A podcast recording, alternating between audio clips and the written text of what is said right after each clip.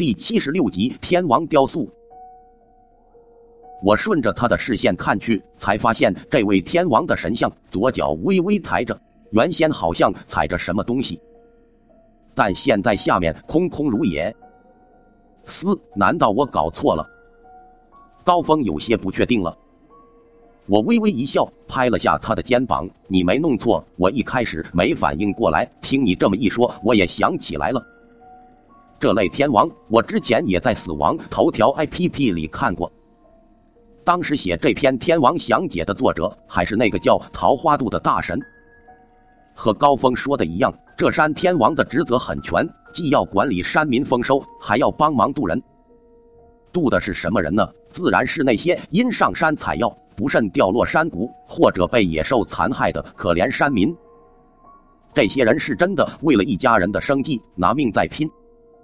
奈何命中该有此劫，山天王虽然可以庇佑一时平安，但一些命中注定的事情，他也没办法改变，所以他只能负责超度这些葬身山涧或者野兽之口的山民。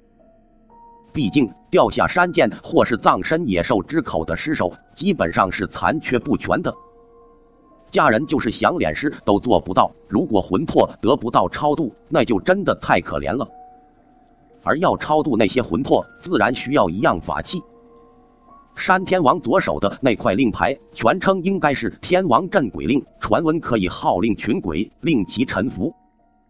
现如今山天王庙也年久失修，破败不堪，估计平时根本没人来祭拜。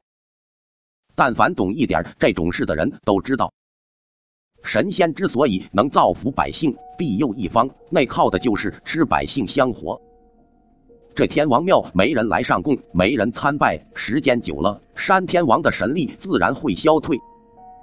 再加上天王镇鬼令丢失，山天王就是想庇佑一方百姓，也心有余而力不足。也难怪小阴山又是妖物报复，又是邪祟作怪的缘由，居然在这儿。听完我的解释，高峰不禁用赞赏的目光看向我。林兄弟果然是文先生中的翘楚。连这种山野杂谈都能倒背如流，真是佩服。低调低调，只是喜欢瞎看一些东西而已。那是不是说，只要我们帮这山天王找回天王镇鬼令，那只控制树藤的邪祟和那妖物就会伏法了？这时，一直在旁边听着我说话的人开口说道，其余人纷纷看向我，等着我的回答。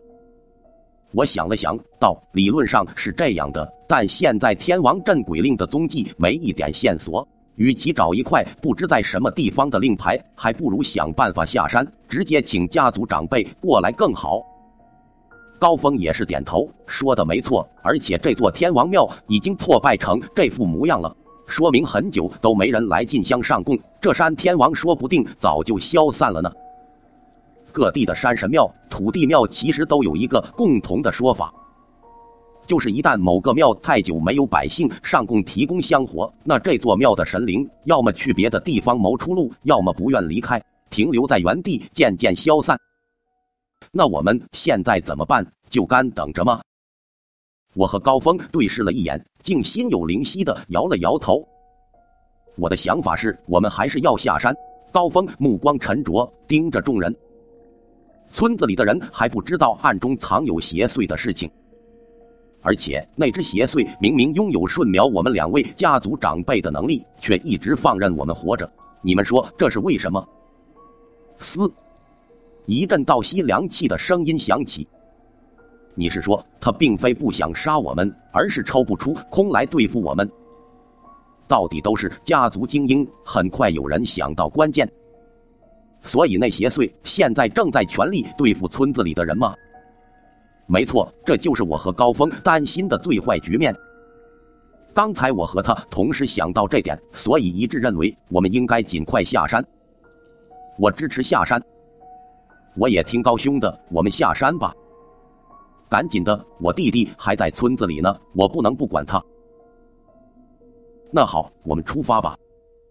我深吸一口气，率先走出了庙宇。一群人浩浩荡荡跟在我后面离开，朝下山的方向走去。在临出庙宇的那一刻，我感觉手心微微一热，好像有什么东西钻进了我掌心里。我急忙摊开手看了一眼，发现我的掌心突然多了一座山峰的印记。难道？回头一看，我恍惚间觉得庙宇中央的天王像似乎对我笑了一下。再一眨眼，天王像又恢复原先威武非凡的模样。幻觉吗？使劲摇了摇头，我快步跟上高峰他们继续下山。这一次，在下山的几条关键道口，依然有那些树藤阻拦。但根据推测，这些树藤其实只是在虚张声势，并没有能力真的伤害我们。果不其然，在那些武先生的手段下，这些树藤纷纷断裂。我虽然是个文先生，但赶山鞭在手，除了不会系统的招式以外，战斗力并不比他们弱，让一群武先生对我刮目相看。很快，我们就回到了小阴山村外。还没进村，我们就闻到空气中散布着一股浓烈的血腥气。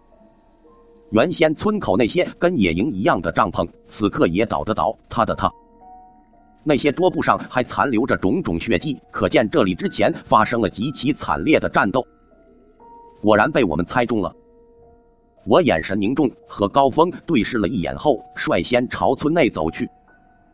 结果刚一踏进村里，一股强烈的阴风袭来，吹得我一阵恍惚，眼睛都快睁不开了。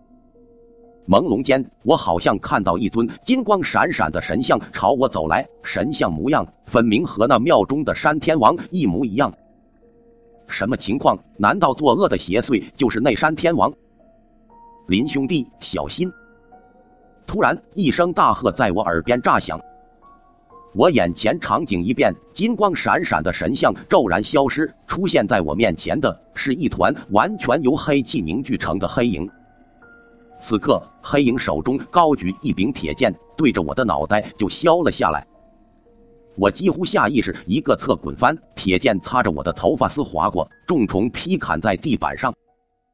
咔嚓一声，那用作铺路的青石岩地板居然被这一剑砍成两段，甚至连附近的石板都被震出裂痕。这什么恐怖力道？